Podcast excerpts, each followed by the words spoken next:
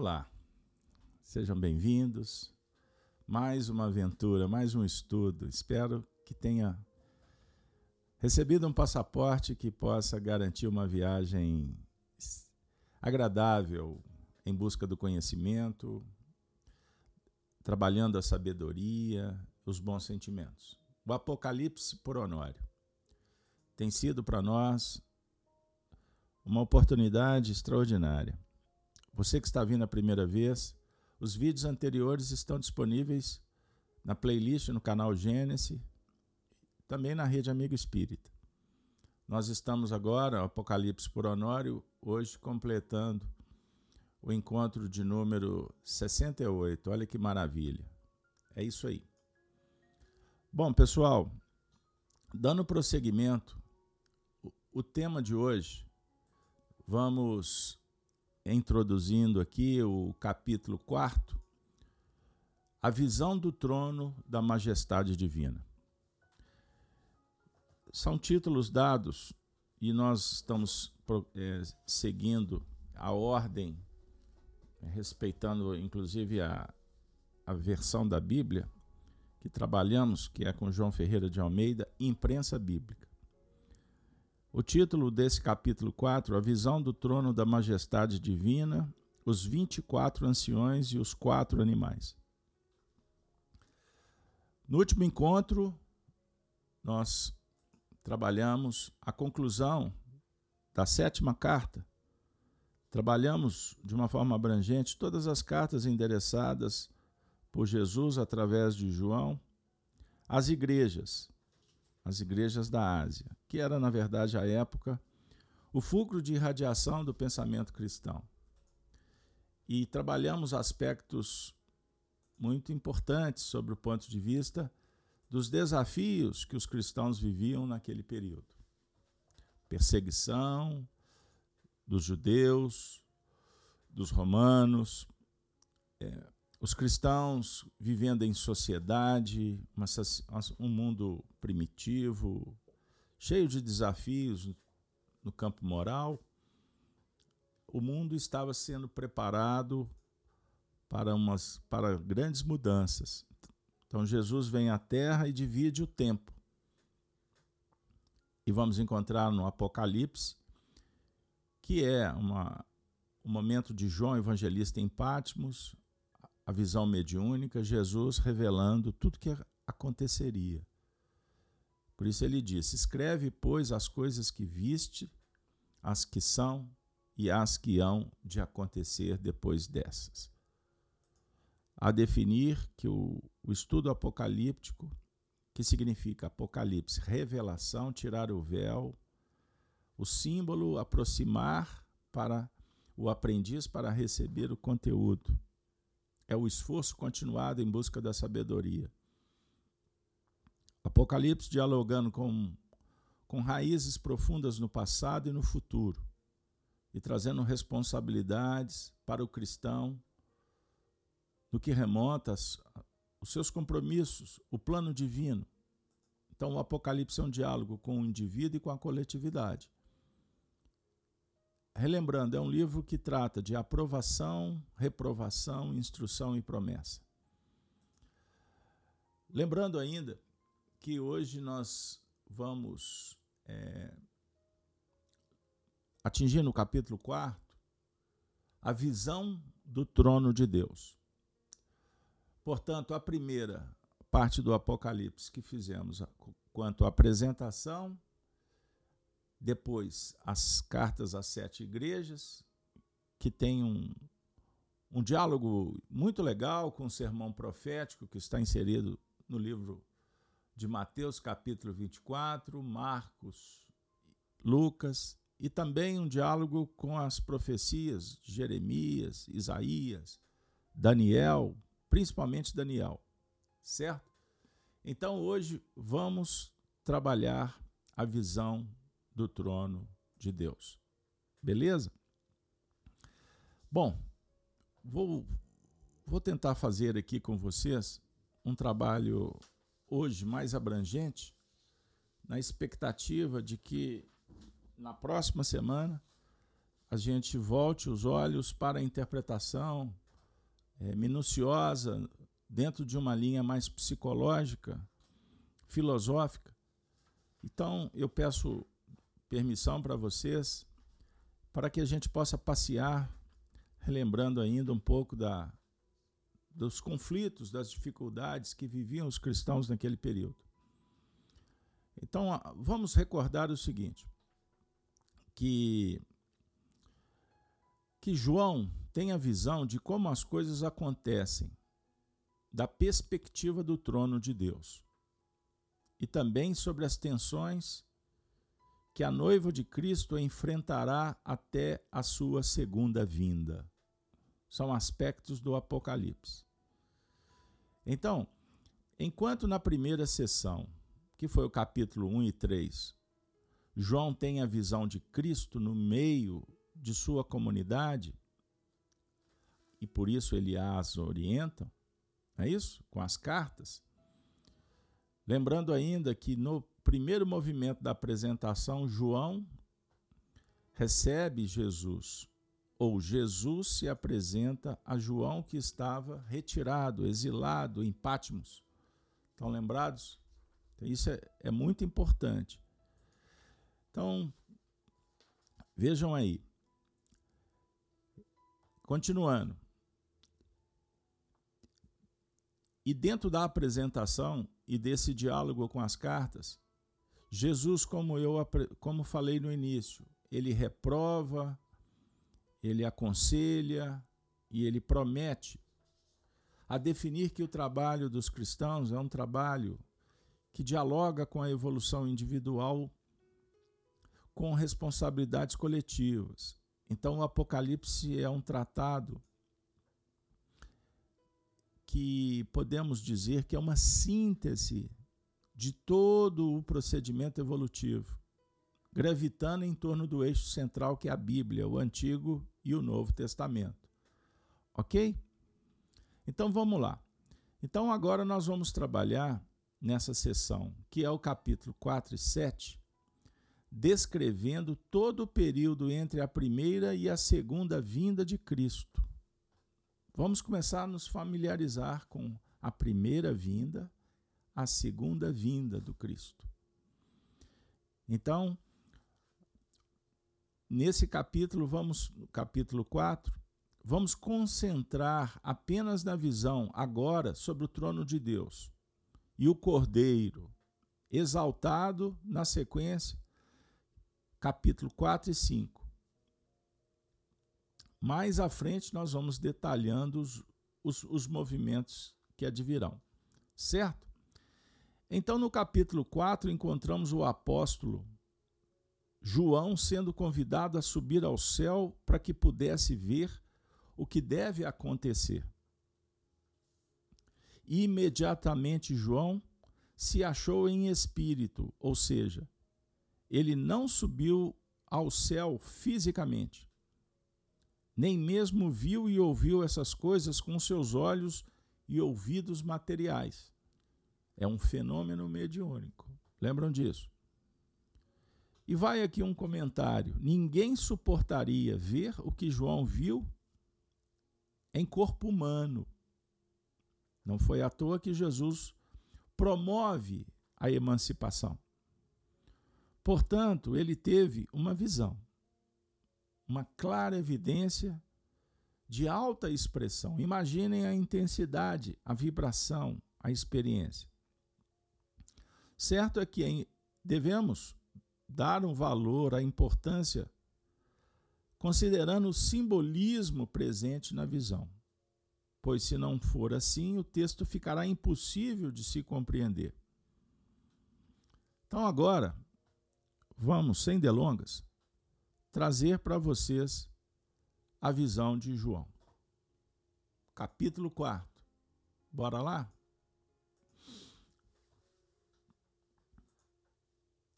Primeiro verso. Eu não vou ler o capítulo inteiro. Os primeiros movimentos. O texto diz assim: Depois destas coisas, olhei e eis que estava uma porta aberta no céu. E a primeira voz, que como de trombeta ouvira falar comigo, disse: Sobe aqui e mostrar-te-ei as coisas que depois destas devem acontecer. E logo fui arrebatado em espírito. E eis que um trono estava posto no céu, e um assentado sobre o trono. E o que estava sentado era, na aparência, semelhante à pedra jaspe e sardônica. E o arco celeste estava ao redor do trono. E parecia semelhante à esmeralda. E ao redor do trono havia vinte e quatro tronos. E vi assentados sobre os tronos vinte e quatro anciões, vestidos de vestidos brancos. E tinha sobre suas cabeças coroas de ouro. E do trono saíam relâmpagos e trovões e vozes. E diante do trono ardiam sete lâmpadas de fogo, as quais são os sete Espíritos de Deus. Vamos ficar por aqui? Beleza. Então, voltando à abrangência do texto. Bora lá. Então João viu um trono no céu. O trono significa autoridade, domínio, poder e honra. Aqui começa a ficar clara a expressão o que deve acontecer. João contempla que nada acontece por acaso que a história não está sem controle. Ao contrário, há um trono no céu que controla todas as coisas. Nele, Criador, Deus, as leis divinas, os prepostos, os espíritos crísticos, que representam o Todo-Poderoso, governa o universo e conduz a história segundo os seus propósitos. A definir em Espiritismo que existe no cosmo, a casa do Pai, cosmos dá a ideia de um organismo, um mundo organizado. Por isso, universo, um verso só com muitas moradas, condições infinitas, as, a, de, a definir que cada espírito, cada ser ocupa um lugar na criação. Mas existe uma orquestração. As leis de Deus, vide a obra espírita, por exemplo, podemos citar o livro A Gênese, os Milagres e as Predições segundo o Espiritismo, quando Kardec apresenta para nós os atributos de Deus e faz um estudo extraordinário no que remonta o caráter da revelação espírita dentro de um contexto universal, evolução. É? Então, nós temos, na nossa intimidade, todo o potencial quando criados.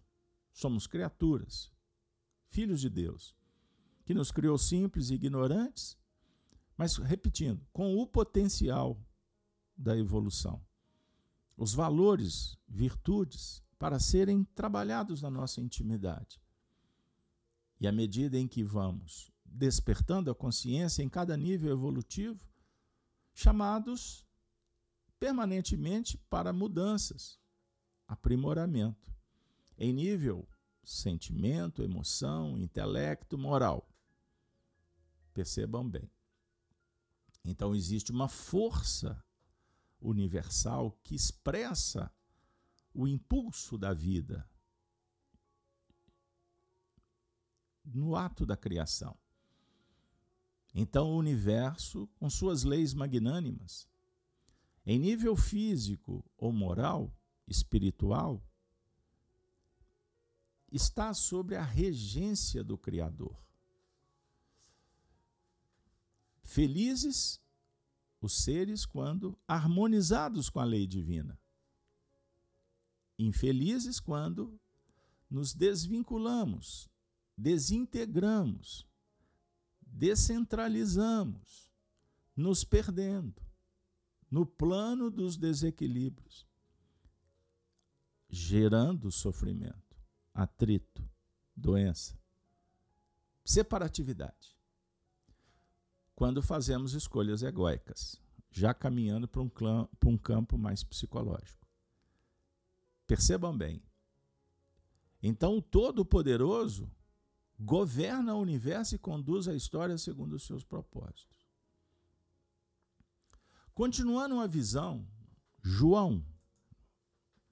João vê que Deus está assentado sobre o trono.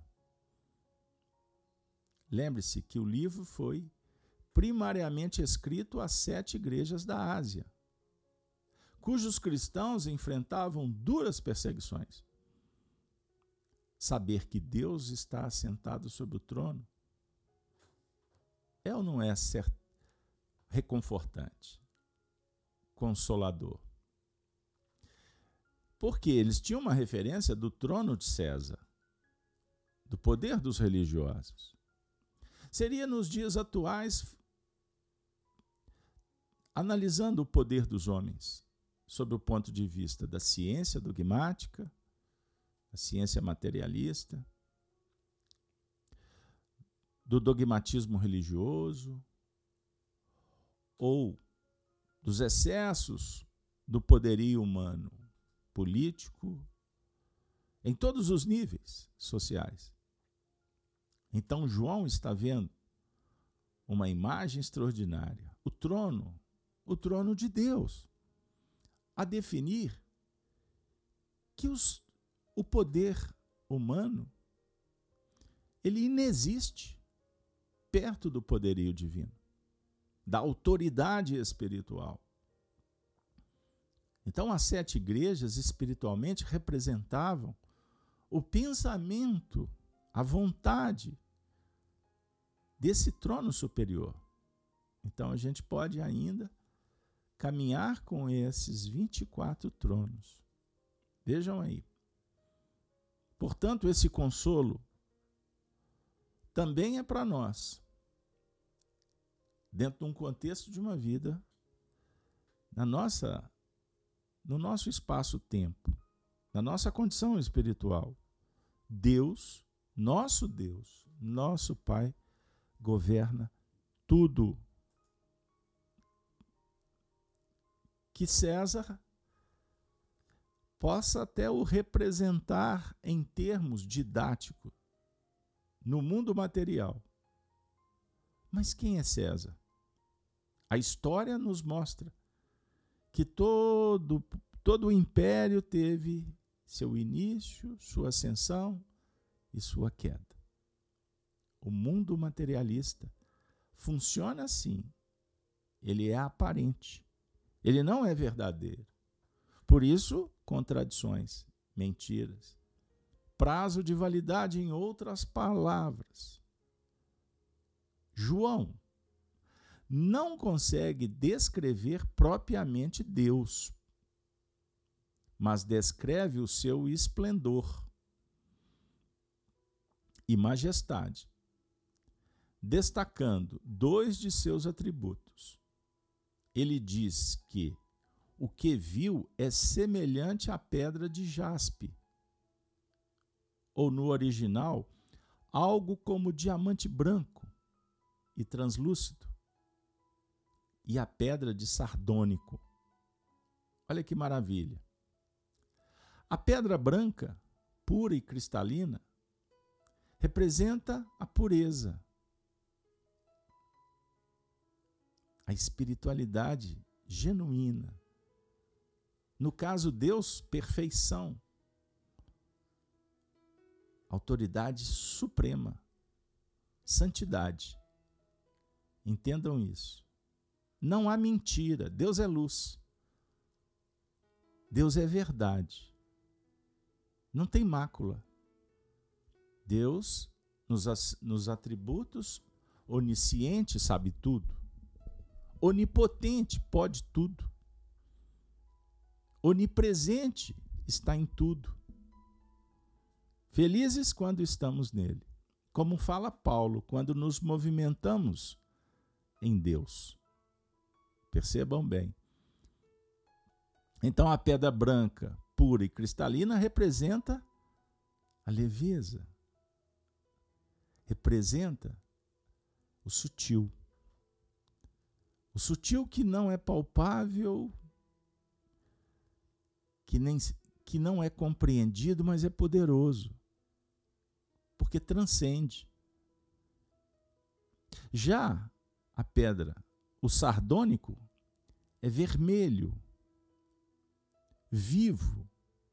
O sangue representa o que? O testemunho, o juízo, a verdade. Olha que maravilha. Assim, dentro de uma análise bem abrangente, Deus é santo, Deus é justo. João também viu ao redor do trono um arco-íris, parecendo uma esmeralda que simboliza o quê? A plenitude, a misericórdia, a virtude, como, por exemplo, da esperança, como nós falamos por aqui, associando o verde à esperança. Não há esperança no seu sentido de daquela condição de ficarmos só aguardando. Mas como alguns filósofos tratam, o verbo esperançar fazer a sua parte, ter a convicção e aguardar a solução de continuidade que escapa aos nossos limites. Faça a tua parte que estarás em paz com Deus. Perceberam? Há uma aliança que demonstra que para para aqueles que estão em busca da conexão, da plenitude, do despertar da consciência,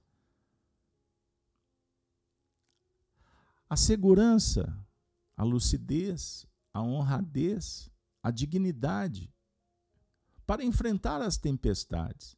E no caso, quando João é João está vendo todo esse painel representa a ascensão do indivíduo, do espírito, que vence suas personalidades egóicas, modelando o seu caráter, fazendo luz com suas virtudes, para se colocar na condição de poder ver, sentir a vida em outro nível. Percebam bem. Com isso, a tempestade passa. A tempestade já passou para João. E simbolicamente, vamos lembrar que João estava preso Diocleciano mandou prendê-lo, porque ele incomodava. É como o cristão que é perseguido pelo sistema materialista.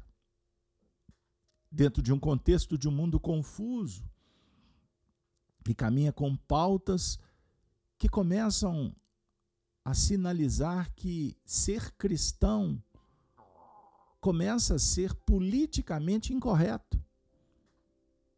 Por isso é que querem calar, como tentaram calar a voz do Cristo, tentaram impedir os ensinamentos virtuosos do Mestre.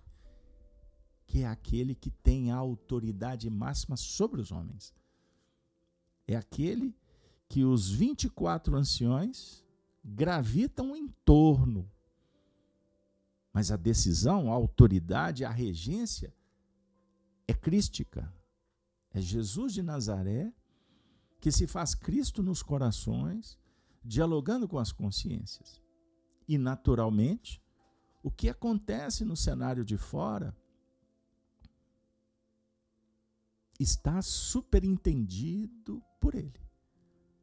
Por mais que os homens pensem que podem tudo, mas não podem nada.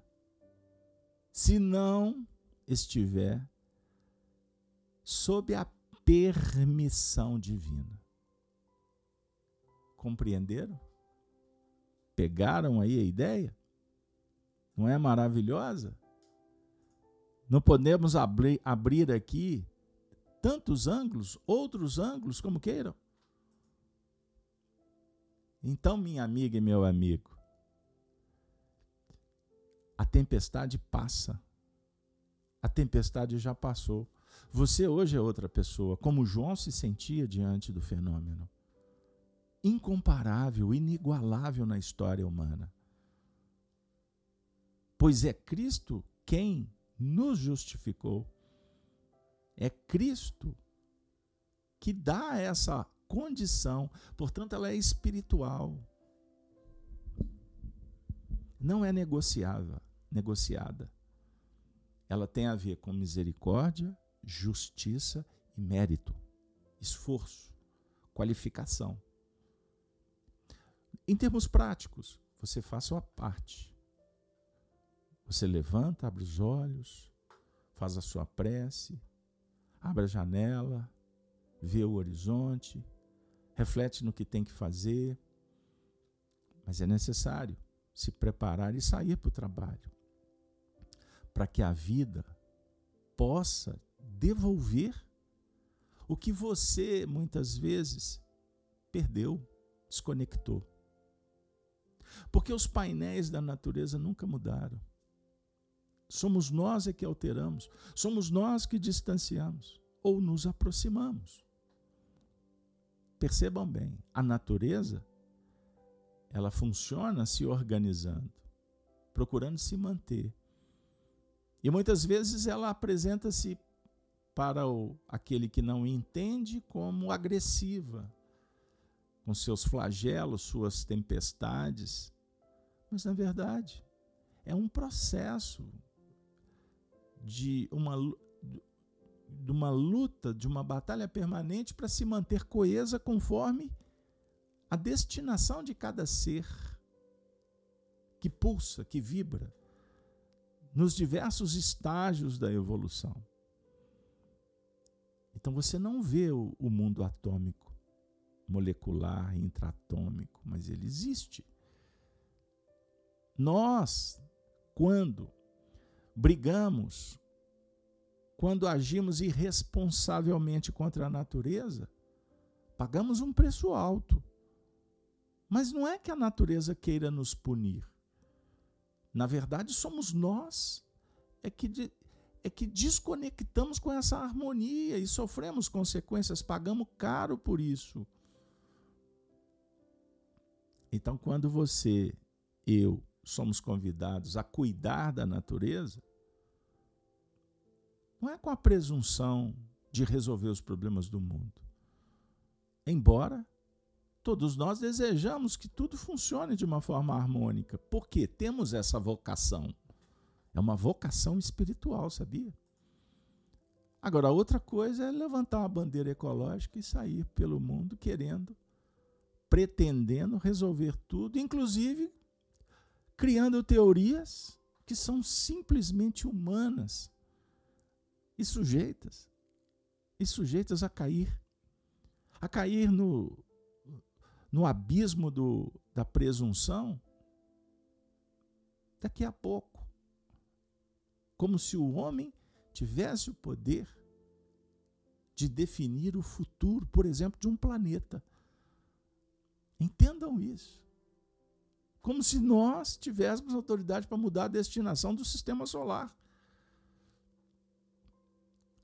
Então existem narrativas que a princípio surgem como um potencial virtuoso espetacular, mas não se sustenta quando entramos dentro de uma dinâmica universal, uma filosofia profunda, sob o ponto de vista, inclusive moral e espiritual. Perceberam? O Cristo nos justifica.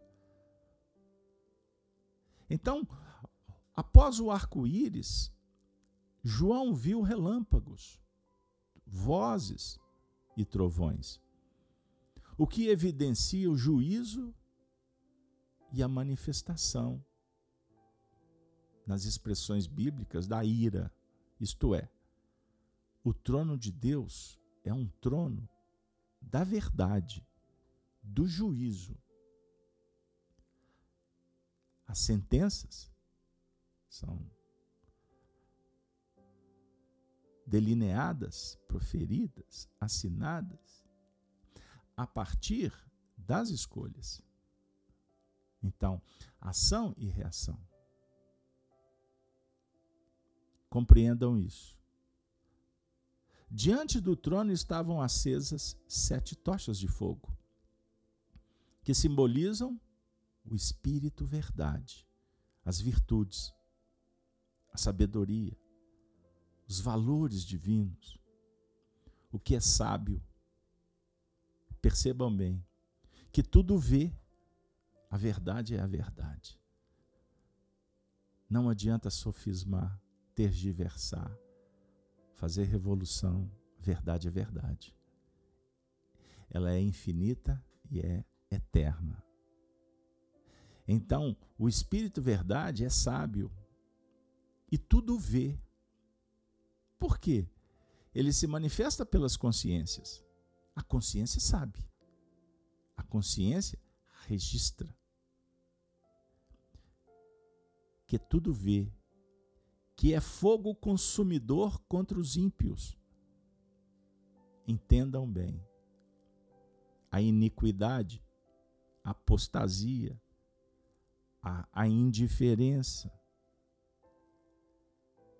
o fogo tem a função de transformar. Por isso, Cristo propõe o batismo do fogo. Enquanto João Batista, cumprindo a lei, dialoga sobre o ponto de vista do batismo da água, da confissão e da conversão, que é um processo importantíssimo. Mas o poder do batismo de fogo é inigualável porque ele consome a mentira. Lembram da parábola quando Jesus, no capítulo 15 de João, falou que Deus é o divino promicultor, pomicultor, e nós somos o que? Varas, porque o Cristo é videira. Então a vara que está ligada no Cristo, a vara dá ramos, frutos, Olha que beleza. Mas se quando não, a vara seca. E Jesus fala: tem que lançar no fogo o fogo da verdade. Percebam que maravilha o simbolismo do Apocalipse. Então, ímpios, impiedade, tirania, corrupção, mentira, sedução, ganância, ambição, o fogo consome. Santificador em relação às grandes às virtudes. Note que o arco-íris é visto antes do, dos relâmpagos, vozes e trovões. Isso quer dizer que as bênçãos, a misericórdia antecede o julgamento. Deus, na sua infinita bondade, derrama a sua misericórdia, mas também a justiça. Por isso, encontramos te termos como ira em juízo, a ira de Deus. Percebam? Deus não pune, Deus não premia. Mas a lei, a lei é inderrogável. Em todo o universo. Por isso Kardec perguntou: onde está escrita a lei de Deus? Na consciência. Aí eu posso conversar com vocês falando sobre a consciência individual e a coletiva. A consciência da família, a consciência da comunidade, a consciência de um país, a consciência planetária. Percebam bem? Então são vários níveis. E nós vamos nos adaptando conforme a nossa condição. Mas inexorável, é inviolável, é inegociável. Compreenderam? Compreenderam quando nos deparamos com a expressão ira de Deus? Devemos lembrar que a religião dogmática ocidental ela pautou a moral durante muito tempo, sugerindo o medo e a subjugação, a miséria, para que houvesse uma solução a partir dos dogmas, das doutrinas. Por isso, num cenário mais infantil, a fé ela foi trabalhada em nós, por nós, diante do medo, do limite do sobrenatural, do que é mágico, da negociação, e aí nós fomos nos movimentando em busca de privilégios. Então, quando nos deparamos com a expressão ira, ira em juízo, ira de Deus, nós nos assustamos, porque é como se acionasse um mecanismo interno. E, naturalmente, respondemos não querendo. E como o mundo materialista criou narrativas para combater a moral cristã, tendemos muitas vezes a fugas com discursos. Fuga em pleno voo para sabotar os projetos. Mas hoje, dentro de uma análise filosófica mais abrangente, no estudo da psicologia comportamental ou transpessoal, consciencial, podemos até sentar aqui agora com vocês no banco da praça, felizes, analisando a lei de ação, reação, repercussão, reparação, para que a gente possa entender, primeiro, que devemos agir de uma forma qualificada lidar com as reações de uma forma mais responsável e consciente. E sairmos num pacto de reparação sobre o ponto de vista da prática da virtude, para que tenhamos paz, equilíbrio e atinjamos a plenitude, fazendo luz. Então, o nosso encontro com o Apocalipse que nos oferece uma chave para a revelação, é o mesmo que recebermos uma passagem para fazer uma viagem sólida. Adentrando o universo, expectantes que temos um infinito para conhecer.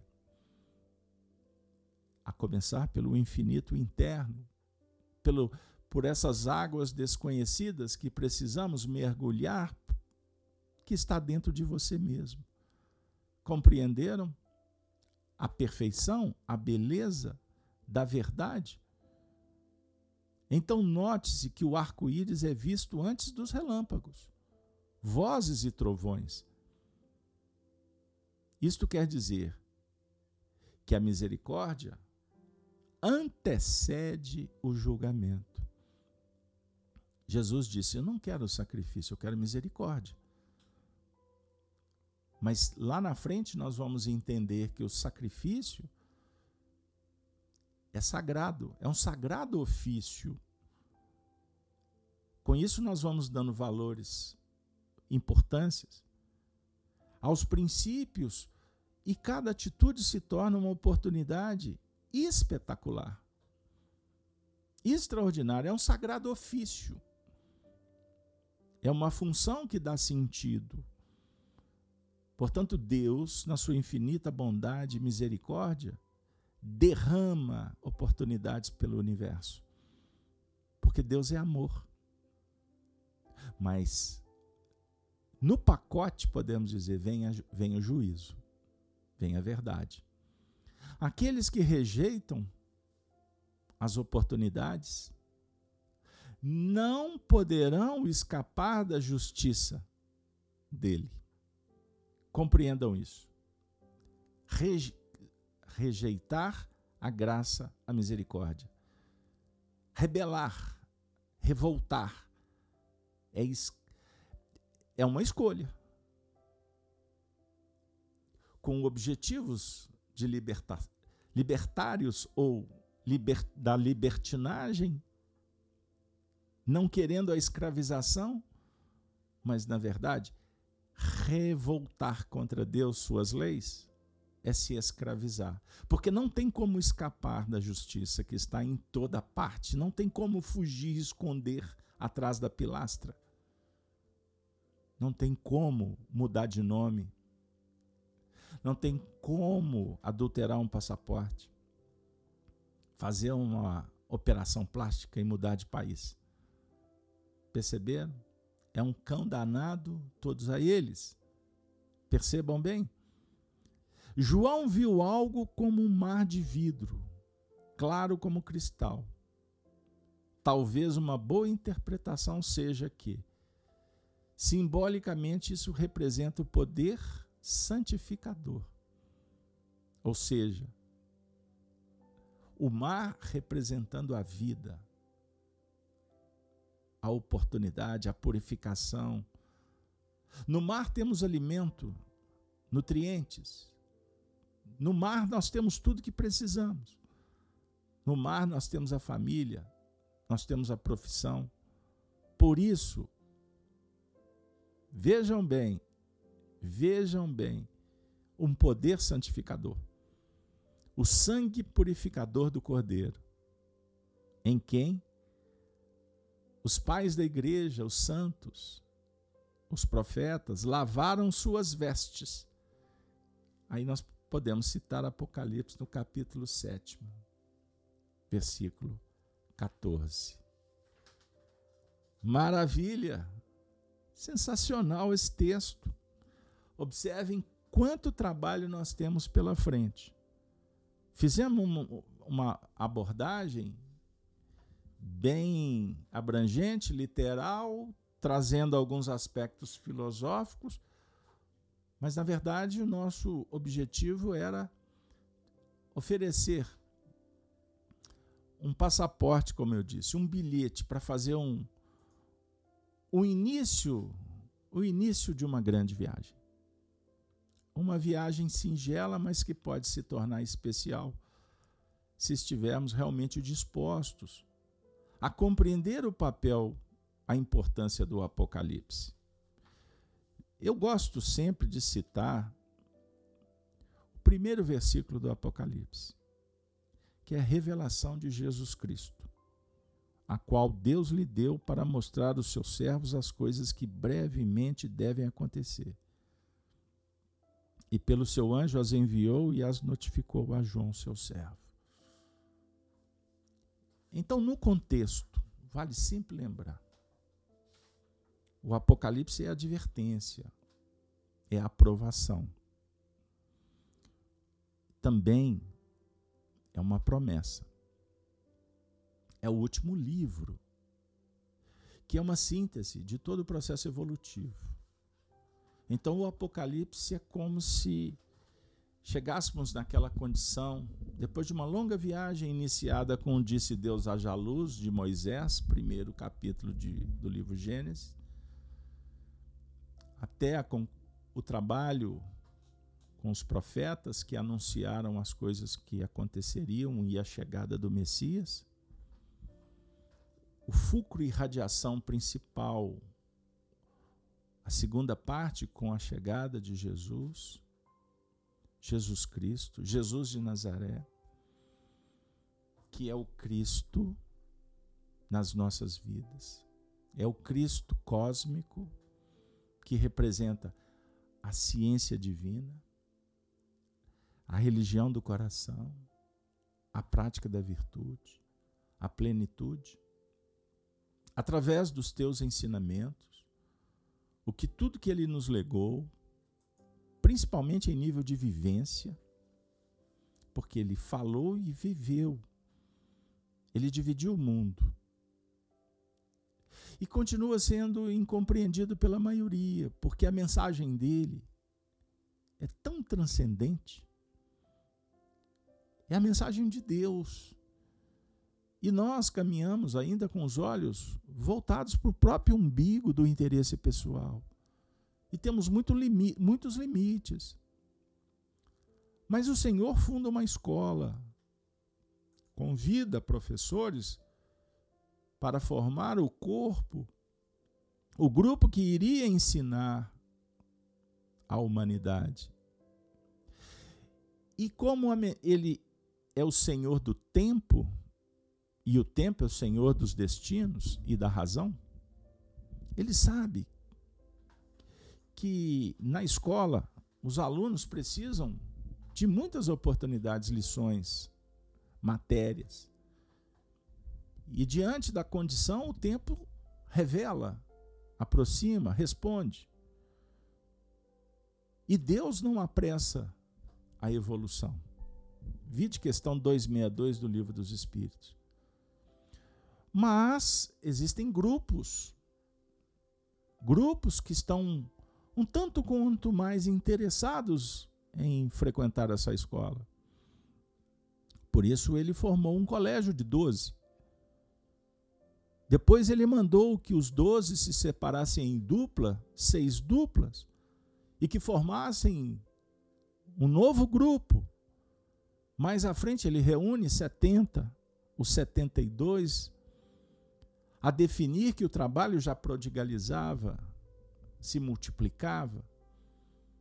E desses 70, simbolicamente, depois se transformaram em 500 da Galileia, e ele, após a morte e crucificação, ele volta para abençoar esses 500. E esses, os chamados cristãos dos primeiros dias, os pais da igreja, os apóstolos, continuaram essa peregrinação em toda a história da humanidade. Mas essa forja, esse trabalho foi muito penoso, muito difícil. E quando, por exemplo, no Apocalipse ele volta para João e manda João escrever essas coisas, mostrar aos seus servos as coisas que brevemente devem acontecer, é um diálogo muito importante no que remonta às profecias, que é uma ciência. Então vamos tirar o véu, vamos mostrar as coisas que podem acontecer em função das escolhas, das tendências. Foi isso que aconteceu em Apocalipse. E o Cristo vem para revelar que todo o processo do aprendizado, após a assimilação do conteúdo, é necessário responder às provas. E o trabalho evolutivo não é simples, é complexo. E ele é permeado de muitas dificuldades, muitas vezes fomentadas, alimentadas pela rebeldia, pelos sentimentos egóicos. E isso pode se tornar um entrave para o indivíduo e para os grupos, para a coletividade. E chega um período chamado os últimos tempos, o momento em que somos chamados para fazer a escolha, descer do muro, porque bifurca. Jesus disse: lance a rede para a banda da direita. Pedro, num primeiro momento, hesitou, mas depois aceitou. Porque ele passou por muitas provas durante a noite e não conseguiu pescar nada. E ele era profissional da pescaria. Ele entendeu sensivelmente que se ele não lançasse a banda, ou melhor, a rede na banda correta, ele não levaria os, os, o alimento, ele não teria os recursos para alimentar sua família. Então a travessia complexa. E sobre o ponto de vista, então, do indivíduo e da coletividade, seja um, chega um momento em que temos que dar o testemunho. E quanto à humanidade, nós que viemos transitando entre muitas reencarnações, idas e vindas do além-túmulo, nascer, morrer, tornar a nascer, dissera Kardec, é a lei. Amar a Deus sobre todas as coisas e ao próximo como a si mesmo, dissera Jesus. Entre acertos e erros, alegrias e tristezas, nós chegamos no momento quanto humanidade dos chamados últimos tempos.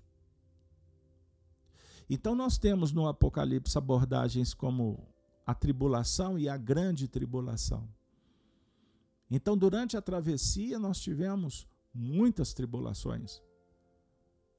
Mas chegamos num tempo em que abrimos para o terceiro milênio, pós a vinda de Jesus, em que marca o último dia de uma semana setenária, simbolicamente de sete mil anos.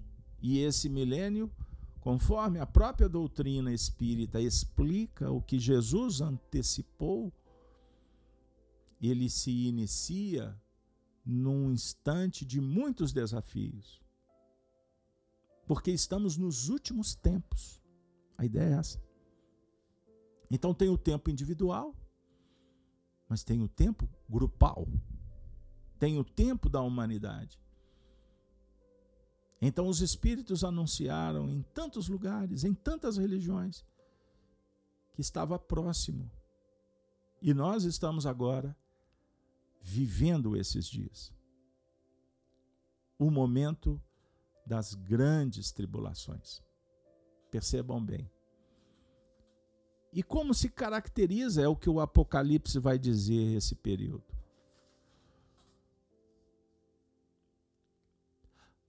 nas cartas, antes disso, que nós estudamos aqui e que devemos estudar muito mais. E o incentivo é para que vocês abram grupos de estudo pautado no espiritismo, você que é espírita, não abra mão dos princípios básicos para não entrar no terreno do achismo. Mas com o espiritismo, a chave da revelação, vocês podem e devem estudar o Apocalipse. Então, nas cartas, todas as sete cartas, Jesus alertou: ouça quem tem ouvidos de ouvir.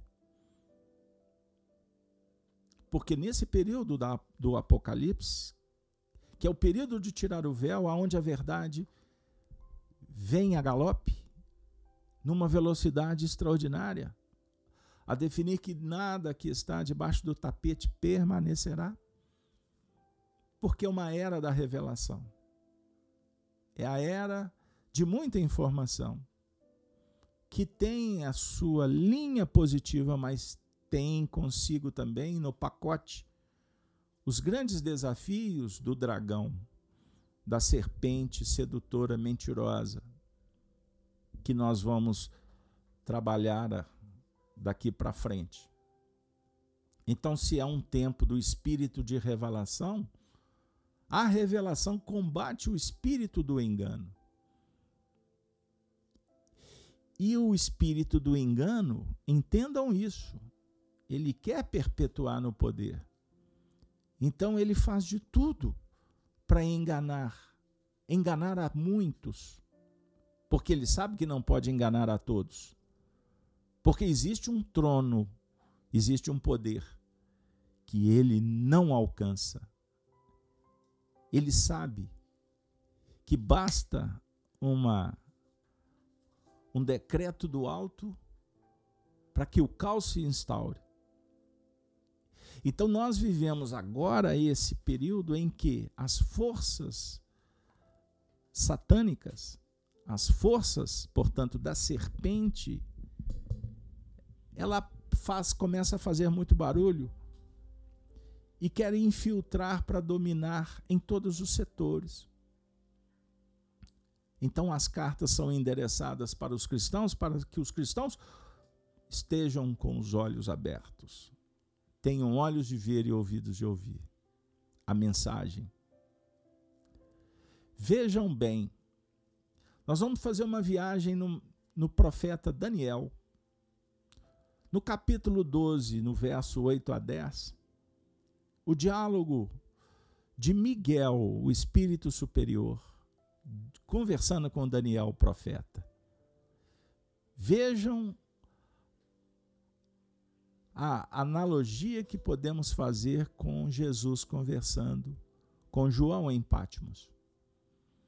Daniel escreve assim: Eu ouvi, porém não entendi. Então eu disse: Meu Senhor, qual será o fim destas coisas? E ele respondeu: Vai, Daniel, porque essas palavras estão encerradas e seladas até o tempo do fim. Muitos serão purificados, embranquiçados e provados. Mas os perversos procederão perversamente, e nenhum deles entenderá, mas os sábios entenderão.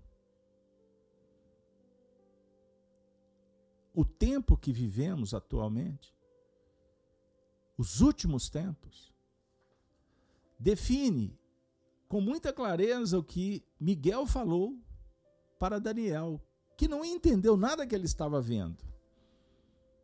Não te importa, você não vai entender.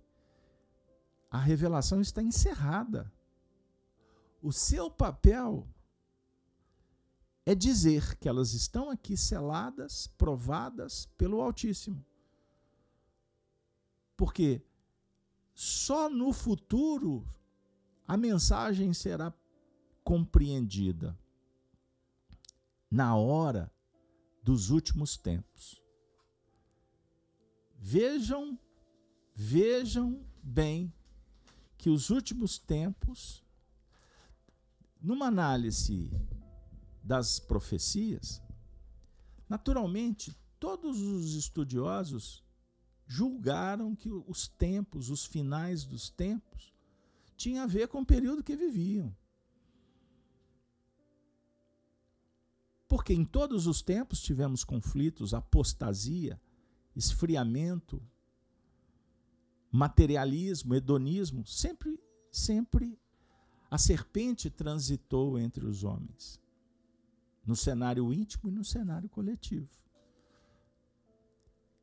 Tanto que Paulo de Tarso escreveu a Timóteo, a Tessalonicenses, as comunidades, essas igrejas que gravitavam em torno da mensagem do Cristo e temiam e queriam saber quando seria a segunda vinda do Cristo. Porque os últimos tempos, e a gente vai ver mais à frente, ele apresenta um cenário caótico de muitas dificuldades que antecede a, o retorno do Cristo. Então os religiosos acham que ele vai vir num carro de glória, naquela mensagem, na visão de Isaías e etc. Enquanto outros chegam a pensar que ele vai encarnar novamente, nós, em Espiritismo, estudamos o assunto e entendemos de outra maneira que ele vem em espírito e verdade, de uma forma universalista, através dos médiums, dos imortais que o representam, mas ele superintendendo tudo. Então aí é só uma questão de adaptação a um cenário doutrinal de cada um. Mas o que importa é que ele prometeu que voltaria. E ele voltaria depois de um período de muitas dores. Então, repetindo, ou continuando, que todos os tempos houveram problemas, conflitos, dificuldades mas nunca como agora, em pleno século XXI. Será que no século 22 alguém vai falar o mesmo? agora está tudo pior. Na verdade, o processo ele é um processo de longo curso. É verdade. Mas as revelações que nos chegam é que nós estamos entrando agora realmente numa fase que se torna universal esse sentimento.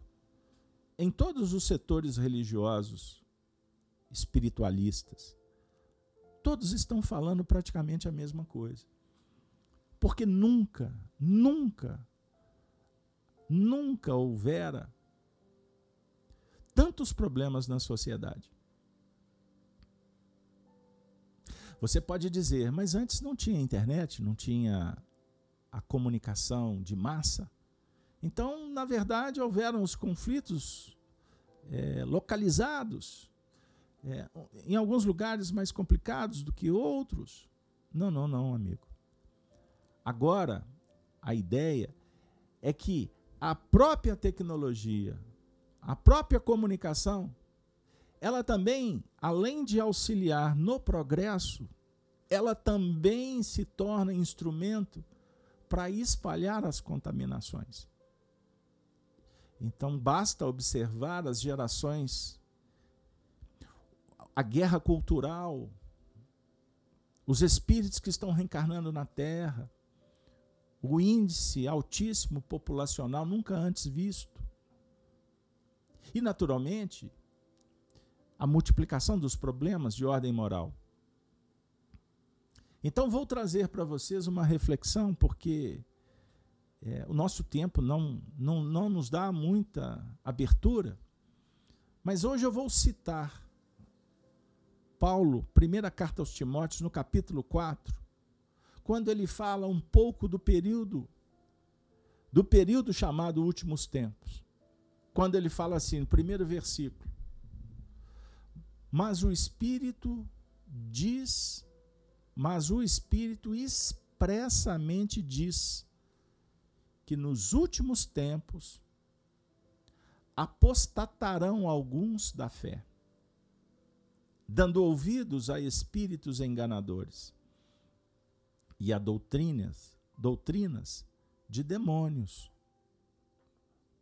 Pela hipocrisia de homens que falam mentiras tendo cauterizada a sua própria consciência. Prestem atenção. Proibindo o casamento e ordenando a abstinência dos alimentos que Deus criou para os fiéis e para os que conhecem a verdade, a fim de usarem deles com ações de graças. Porque toda criatura de Deus é boa e não há nada que rejeitar, sendo recebida em ações de graças. Porque pela palavra de Deus e pela oração é santificada. Propondo essas coisas aos irmãos, serás bom ministro de Jesus Cristo, criado com as palavras da fé e da boa doutrina que tem seguido.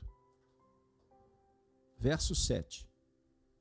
Mas rejeita as fábulas profanas e de velhas, e exercita-te a ti mesmo em piedade, porque o exercício corporal para pouco aproveita, mas a piedade para tudo é proveitosa tendo a promessa da vida presente e da que há de vir. Ficamos por aqui. Observem Paulo falando dos últimos tempos, falando dos falsos profetas. Ele está inspirado no, no próprio sermão, sermão profético de Jesus. Capítulo 24 de Mateus, estudem o texto. Então o Espírito expressamente está dizendo que nesses tempos apostatarão alguns da fé. O que, que significa isso? Apostasia. divorciar-se da religião, da religião essencial. Desconectar dos princípios sagrados da virtude, da moral,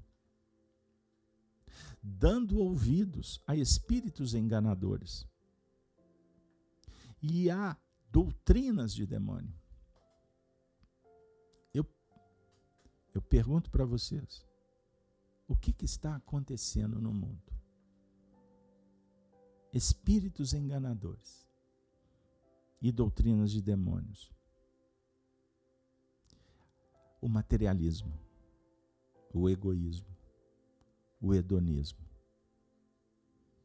De doutrinas satânicas. Satanismo. É isso aí. Que nós aplaudimos, por exemplo, no Brasil durante tanto tempo, nas festas carnavalescas. Então o espírito do mal, ele vai infiltrando de uma forma sorrateira em todos os lares pelos veículos midiáticos, pela cultura de massa, que cooptaram, cooptaram diversas gerações. Então hoje nós estamos lidando com qual cenário? Os garotos que nasceram nos anos 90, nos anos 2000, nos anos 2010, qual o vínculo com a religião? E eu não entro no mérito das mudanças necessárias quanto à queda do dogmatismo religioso. Da mesma forma que o dogma científico também vai cair. Porque todo poder temporal tem prazo de validade. Mas não é só isso. É o esfriamento da fé, do comprometimento com os valores, virtudes, família. Então, ao abordar esse tema, o próprio sistema demoníaco ele já rotula como politicamente incorreto você tratar de determinados temas que têm a ver com a natureza do espírito. Perceberam a pauta? Hipocrisia. Sabe, eu, eu falei da ecologia, né? As pautas lá daquele órgão de Genebra que falam sobre purificação do planeta. Mas pergunte para cada um daqueles ideólogos qual é a pauta da vida deles no âmbito pessoal. Como são as festas, as viagens? Como é que é o status quo de um sistema dos meta mega mi, bilionários do mundo. Percebam? Os controladores. Então, homens que falam mentiras em público. E o que, que acontece nos bastidores? A hipocrisia nas relações. O jogo, a sedução para comprar consciências. Isso no âmbito político, no âmbito social, das relações, dos pares que deitam juntos apenas em busca do prazer, sem qualquer comprometimento com a verdade, com a moral. Percebam bem, proibindo casamentos. O casamento foi julgado na lata de lixo a partir da guerra cultural dos anos 60. Veja onde que nós desaguamos hoje. Tem valor o casamento? E no Instituto Sagrado, quando nos comprometemos com Deus, com a consciência e com o próximo, o que as pessoas estão fazendo com os cônjuges? Com a responsabilidade moral de caminhar ao lado de um coração que acreditou, que confiou. Abstinência dos alimentos de Deus. Quais são os alimentos de Deus, senão as virtudes? ordenando a abstinência. Perceberam o controle? Porque toda criatura de Deus é boa, fala Paulo. Todos temos a vocação para a perfeição, para a virtude, para o bem. Mas o que que nós estamos sendo influenciados por espíritos de baixa condição moral no mundo? A palavra de Deus é oração.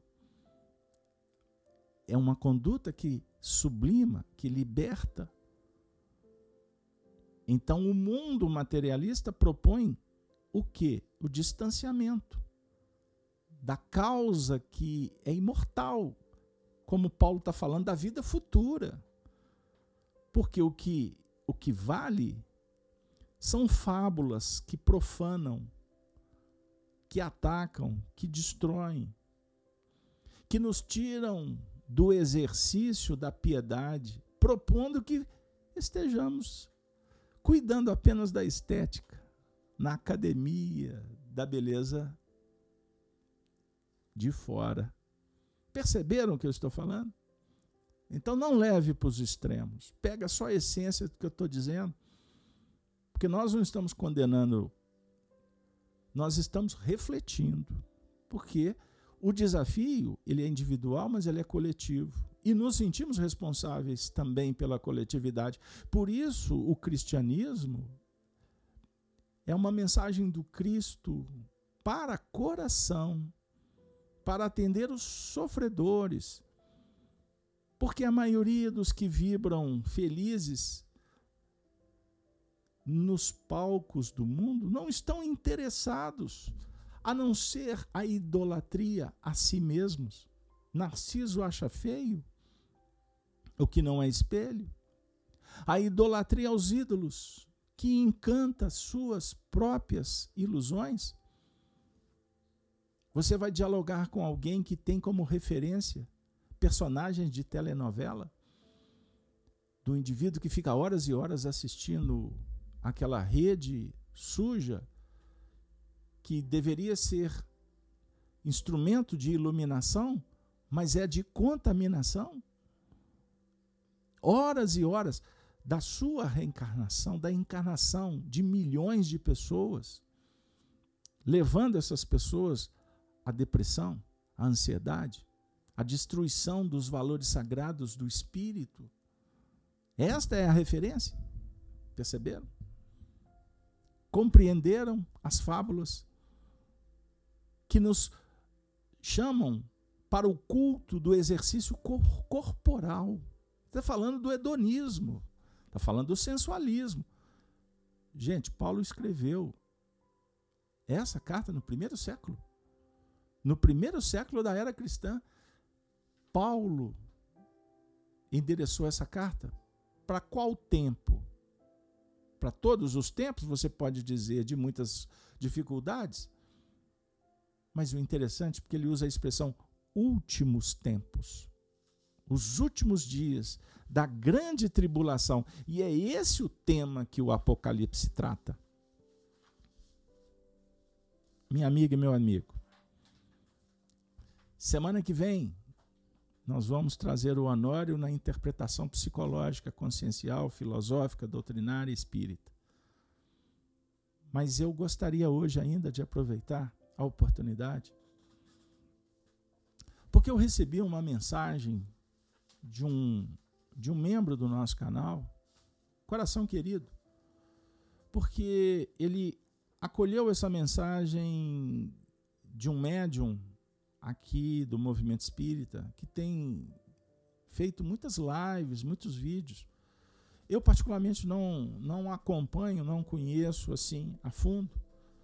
Mas ele enviou essa mensagem pedindo que eu analisasse. E se tinha a ver com os nossos estudos do Apocalipse.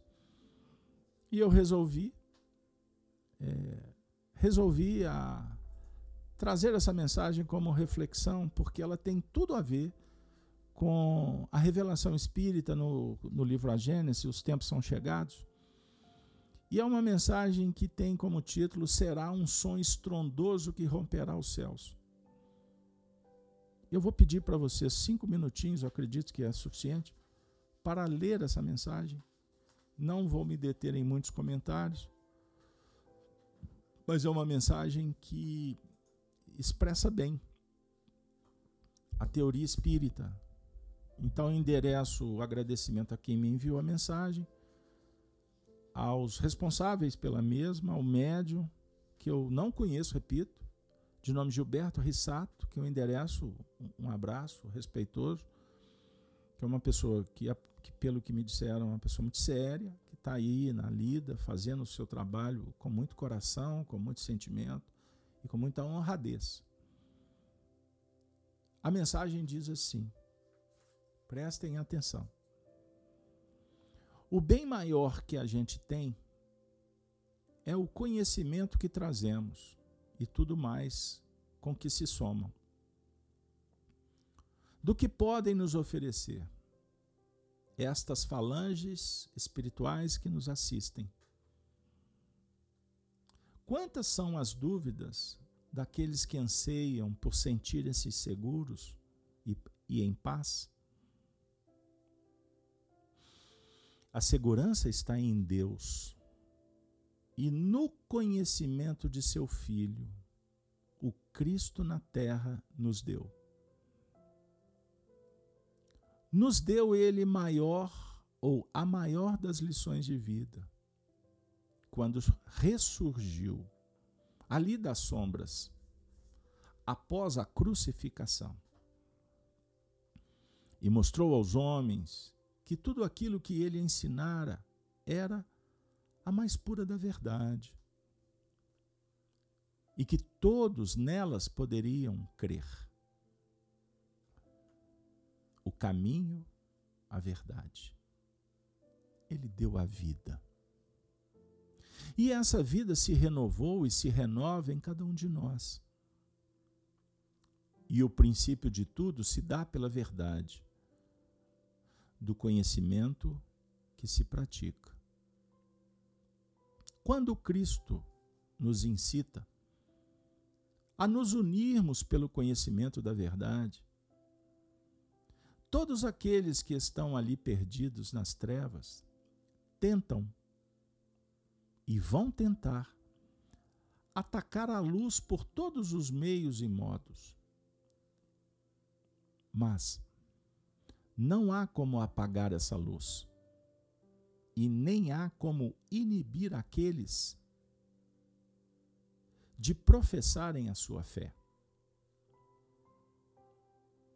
Não há como inibir, não há como apagar. A verdade vem a galope e vem mostrando a todos aquilo que Miguel, o arcanjo, veio promovendo ao longo desses séculos para libertar a humanidade. Agirá também por força maior ao amado Brasil na sua missão gloriosa de ser o celeiro do mundo. Miguel, que foi citado no diálogo com Daniel, não foi por causa dessa mensagem que eu citei Miguel. Continuando falando do Brasil.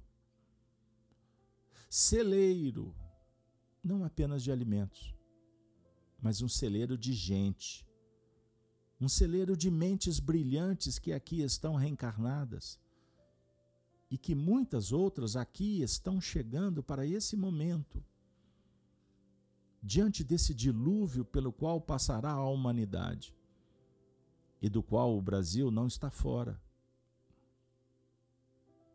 célebres do passado ligados às autoridades científicas, matemáticas e de todo o desenvolvimento tecnológico da humanidade estão retornando ao plano terrestre. Não com missões kármicas, mas com o intuito de atender ao anseio do Cristo, de ajudar a trazer o progresso à mente dos homens um grande avanço será tomado devido a toda essa descrença que vem tomando conta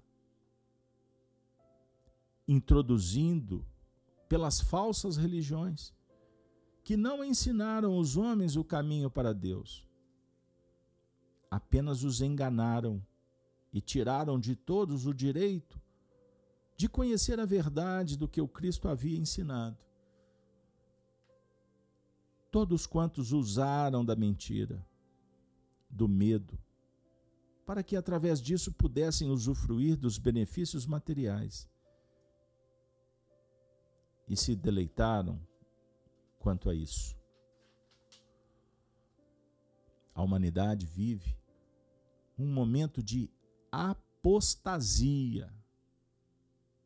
Esse é o termo que vocês vão encontrar em diversos setores religiosos. Padres, padres católicos, pastores evangélicos, líderes espiritualistas, todos estão constatando apostasia geral. O ateísmo, o materialismo, toda a humanidade vive de uma apostasia geral que provocou e provoca uma descrença gigantesca entre os habitantes da Terra, onde a busca, influenciada pela ganância, fez muitos se desviarem do seu caminho e se perderem ante as belezas que o ouro de tolo os fizera ver. A luz da verdade, ela continuará com esses notáveis que estão reencarnados e que agirão tanto quanto aqueles que trouxeram os inventos do passado para que hoje a humanidade tivesse luz. Para que hoje a humanidade conhecesse os objetos de cura, a humanidade pudesse conhecer os motores existentes para impulsionar o progresso. Progresso esse que agora se dará pelo campo do sentimento. O resgate, a fé, é a meta dos espíritos reencarnantes nesse momento, os quais ajudarão a humanidade nessa forma subliminar de retomar o caminho perdido pela idolatria, a busca pelo prazer, pelo ouro, a mentira, a hipocrisia, a opressão, a tirania. O império dos homens já ruiu e só falta cair. O império da mentira econômica já ruiu e só falta cair. O império daqueles que cercearam a liberdade já caiu. Só falta agora olhar os escombros.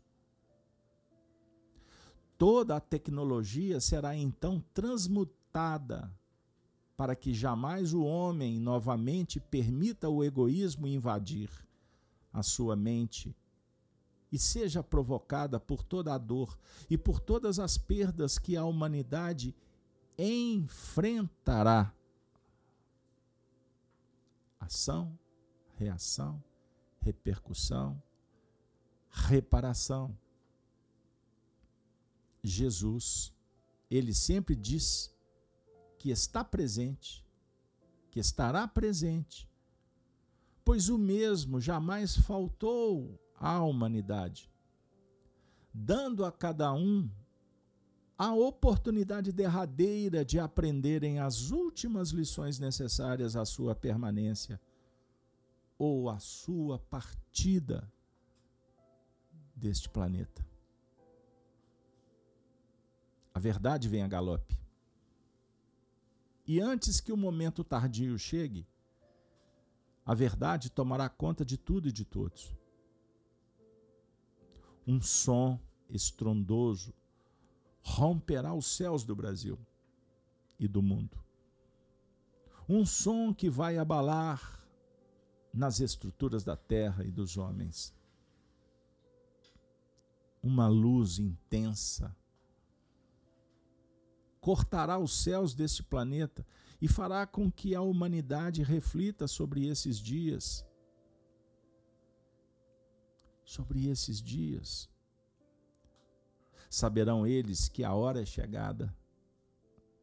E para que a humanidade possa mudar as suas concepções, milhares, milhões de espíritos benevolentes estão reencarnando.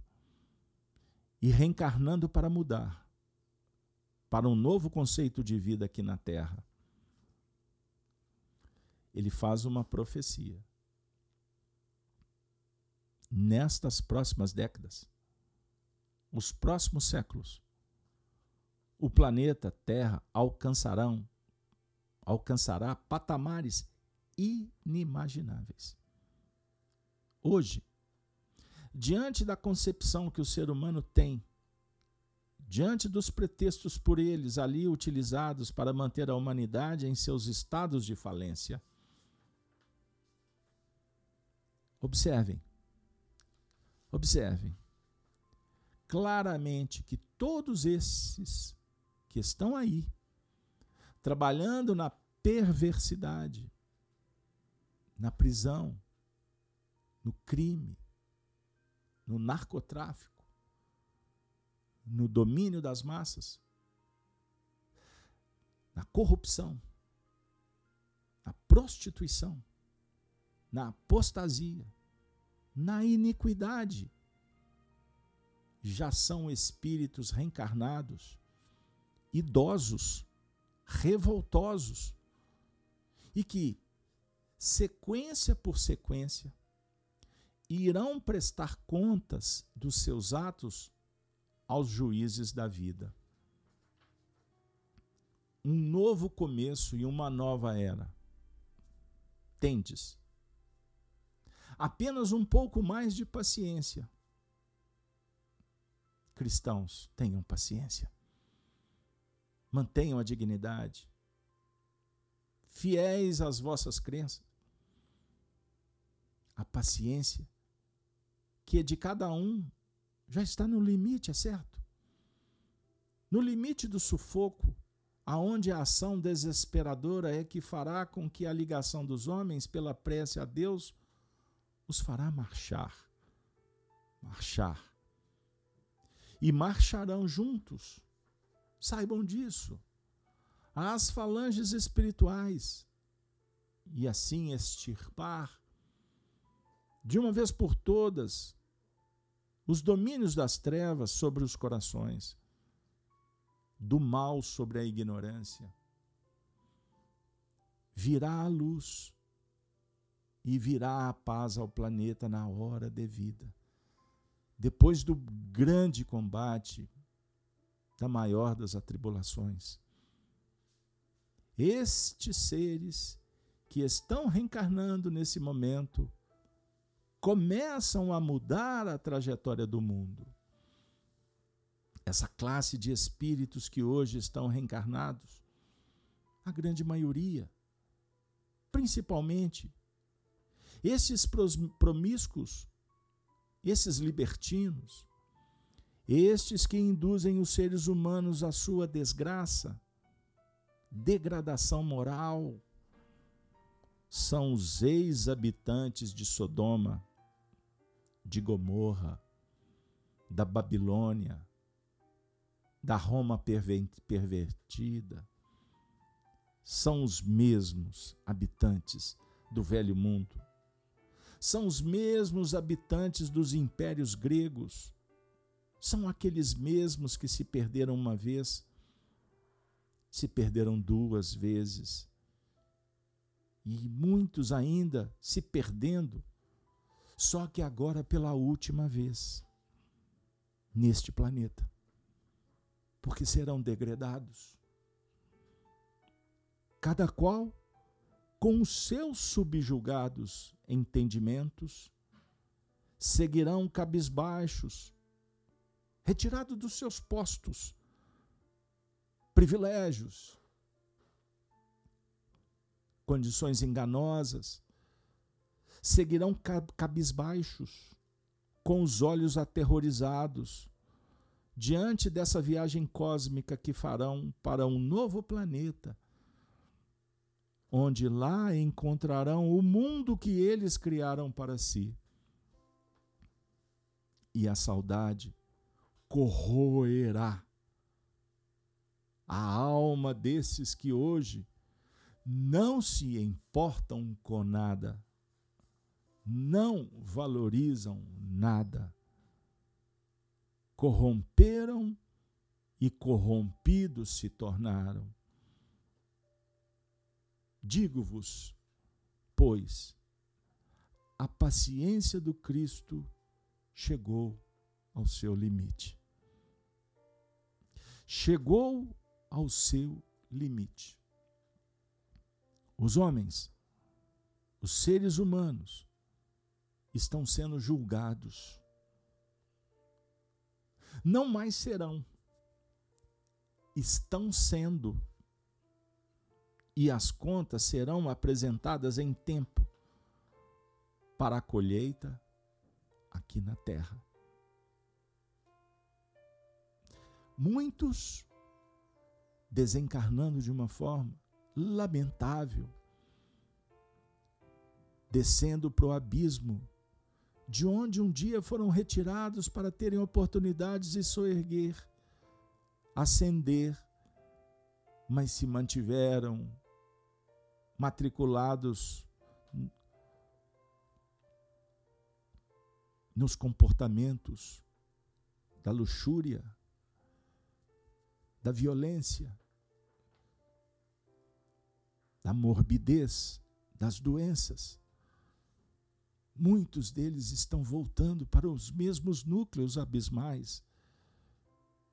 Portanto, a colheita aqui na terra se dá no mundo dos homens visível, pois muitos estão caminhando para doenças graves, para decepções, para o cárcere, para situações das mais difíceis.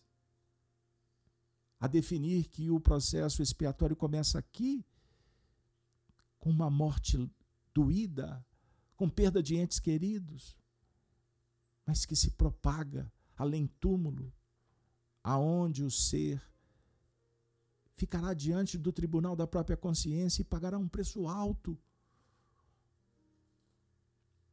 Amigos e amigas, aqueles que tenham ouvidos ouvem, aqueles que têm olhos veem, e aqueles que estão atentos permaneçam vigilantes providências tomam para que o mal não invada os seus lares, para que o sangue do Cordeiro, a sua mensagem, seja o halo de proteção ao seu coração, ao seu grupo, à sua família, aos seus lares.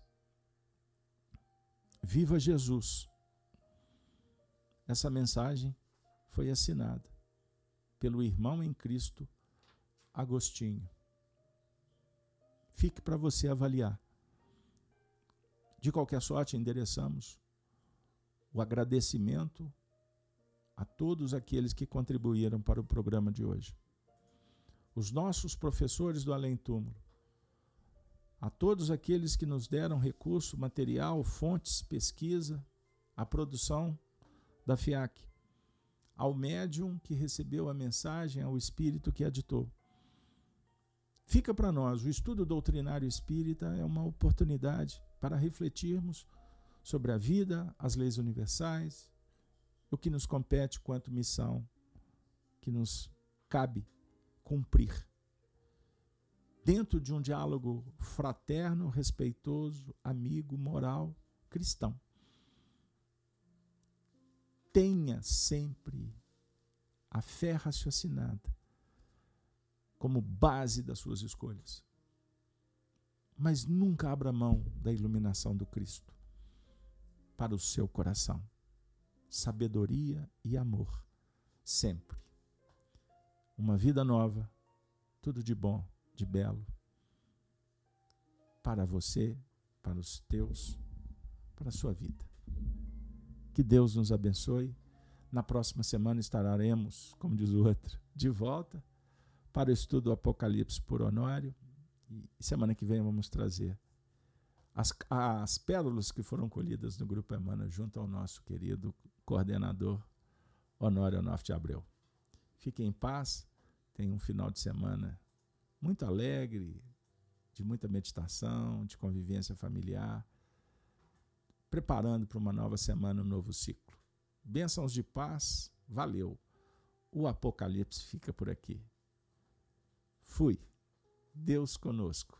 Ave Cristo.